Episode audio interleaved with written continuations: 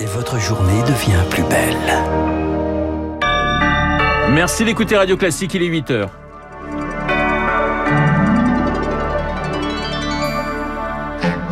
La matinale de Radio Classique avec Renaud Blanc.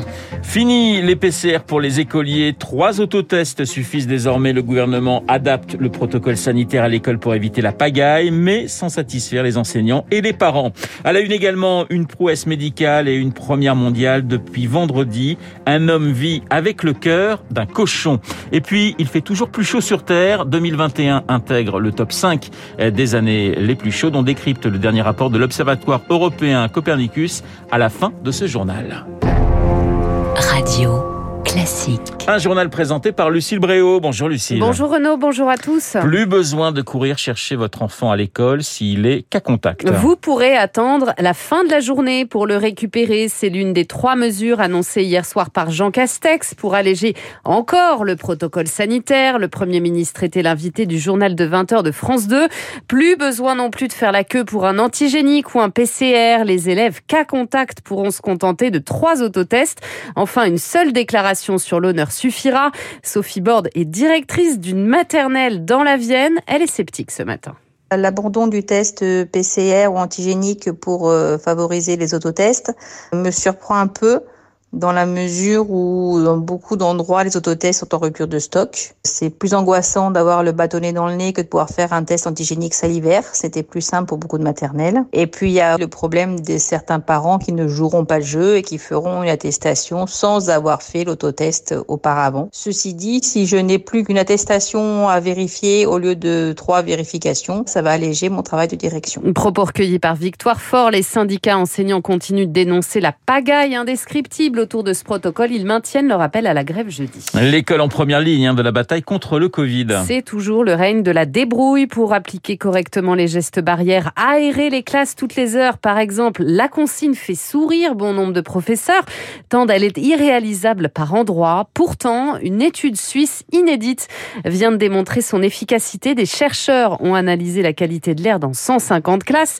et 59 écoles primaires et le lien entre mauvaise ventilation et contamination a pu être établie, Rémi Pfister. 60% de ces classes avaient une concentration en CO2 5 fois supérieure à la normale. C'est justement dans ces mêmes classes que le taux de contamination était le plus élevé, explique l'épidémiologiste Antoine Flau. En fait, on se rend compte que ce coronavirus ne se transmet pratiquement que euh, dans ces lieux où l'on passe en fait plusieurs heures par jour et où euh, l'absence de ventilation efficace fait que euh, planent des nuages d'aérosols qui ne s'évacuent pas. Une seule solution, installer des purificateurs d'air ou bien aérer immédiatement lorsque les capteurs de CO2 passent dans le rouge. Des équipements qui doivent devenir désormais la norme selon Antoine Flau. Je pense qu'il nous attend un chantier dans les années à venir. Ça va être une amélioration de la qualité de notre air intérieur pour lutter non pas seulement contre le coronavirus, non pas seulement contre, je sais pas, la souche Omicron, mais contre tous les variants du coronavirus, tous les virus respiratoires, et aussi pour les enfants, pour une meilleure oxygénation cérébrale et un meilleur développement euh, physique et intellectuel. En France, seulement une école primaire sur cinq s'est dotée de capteurs CO2. Quant aux purificateurs d'air, les médecins les recommandent essentiellement pour les cantines, mais là encore, seulement 5% des communes ont franchi le pas. Le décryptage de Rémi Pfister. Aujourd'hui, ce sont les personnels hospitaliers qui sont appelés à se mobiliser à l'appel de la CGT pour alerter sur la situation de l'hôpital public à Paris. Le cortège partira à 13h de Port-Royal. Vous écoutez Radio Classique, il est 8h04. Lucille, dans les entreprises, les services publics, les absences se multiplient. Et pour cause, plus de 269 000 nouveaux cas encore détectés hier. Pourtant, il n'y a pas de risque de paralysie du pays, assure le ministre de l'économie Bruno Le Maire.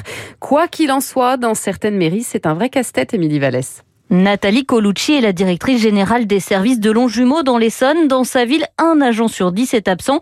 Elle doit donc limiter certains accueils. J'ai été amenée à fermer euh, une annexe de la mairie pendant deux jours parce que là, j'avais beaucoup trop de cas. J'ai quatre agents qui font guichet unique, par exemple, pour l'état civil. Aujourd'hui, j'en ai deux qui sont tombés malades en même temps. Là, ça tient, mais on priorise. C'est-à-dire ceux qui peuvent attendre, ben, on reporte le rendez-vous. Mais ce qui inquiète le plus Nathalie Colucci, ce sont les écoles. 25 agents sur 120 étaient absents la semaine dernière, notamment des animateurs d'activités périscolaires. C'est tendu et là je fais appel à d'autres animateurs dans des secteurs où je peux me permettre de fermer sur la jeunesse, sur les seniors pour venir compléter mes équipes et faire en sorte d'accueillir les enfants euh, dans de bonnes conditions. À Équevilly, dans les Yvelines, ce sont les élus de la mairie qui ont carrément pris le relais vendredi pour servir à la cantine face aux absences. Marc Hers, le maire. Il y a sept employés normalement, il n'y en avait plus que deux présentes, donc nous étions quatre ou cinq élus disponibles. C'est-à-dire, par exemple, moi j'avais la classe CM1, j'ai servi le riz, l'eau, j'ai débarrassé les tables. On a la chance dans notre équipe municipale d'être quelques élus à la retraite, et donc on donne notre temps à la commune, mais sinon ce serait ingérable. Et c'est d'ailleurs une autre élue qui tient en ce moment même l'accueil du centre communal d'action sociale. Le pass vaccinal lui arrive en débat en séance au Sénat. Aujourd'hui, les républicains souhaitent mettre en place un mécanisme d'extinction extinction automatique, le pass ne serait imposé qu'au-delà de 10 000 hospitalisations nationales ou dans les départements où le taux de vaccination est inférieur à 80 Comment faire campagne sous Covid? À trois mois du premier tour de la présidentielle, Jean Castex reçoit lui à 11h les chefs de parti et les candidats déclarés objectifs échangés sur le déroulement de la campagne.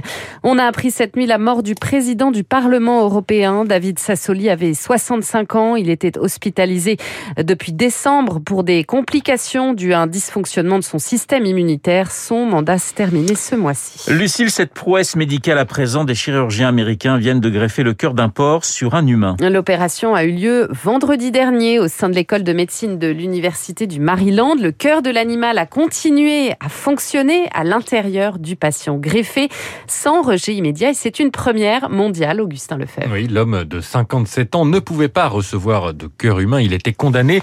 Il a donc accepté cette cette expérience, pour qu'elle ait une chance de réussir, l'organe a été génétiquement modifié. Il fallait empêcher la production d'un type de sucre qui aurait provoqué le rejet. Aux traitements habituels s'ajoute également un médicament expérimental. De quoi éviter les échecs des précédentes tentatives, espèrent les scientifiques. En 1984, un nourrisson avec un cœur de babouin n'avait survécu que 20 jours. Plutôt que les primates, la recherche se concentre désormais sur les porcs, des donneurs idéaux. Leur organisme est très proche de celui de l'homme. On utilise déjà leur valve cardiaque ou leur peau pour les grands brûlés.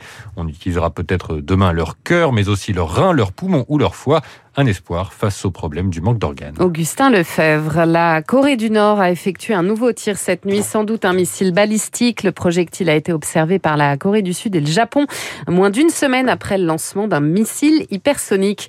Au Kazakhstan, le départ des troupes russes commencera lui dans deux jours, annonce du président kazakh ce matin. Il avait appelé Moscou en renfort après les émeutes meurtrières contre la hausse des prix du gaz. Il assure avoir vaincu une tentative de coup d'État. Et puis 2021 est bien l'une des années les plus chaudes jamais enregistrée sur la planète. C'est ce qui ressort du dernier rapport du Service européen de surveillance de la Terre, Copernicus, une confirmation de l'accélération du changement climatique, Baptiste Gabory. Oui, 2021 a certes été un peu plus fraîche que 2020 ou 2019, mais elle se classe tout de même au cinquième rang des années les plus chaudes avec une température moyenne supérieure de 1,16 degrés par rapport à la période pré-industrielle. Conséquence, les sept dernières années sont les plus chaudes jamais enregistrées dans l'histoire.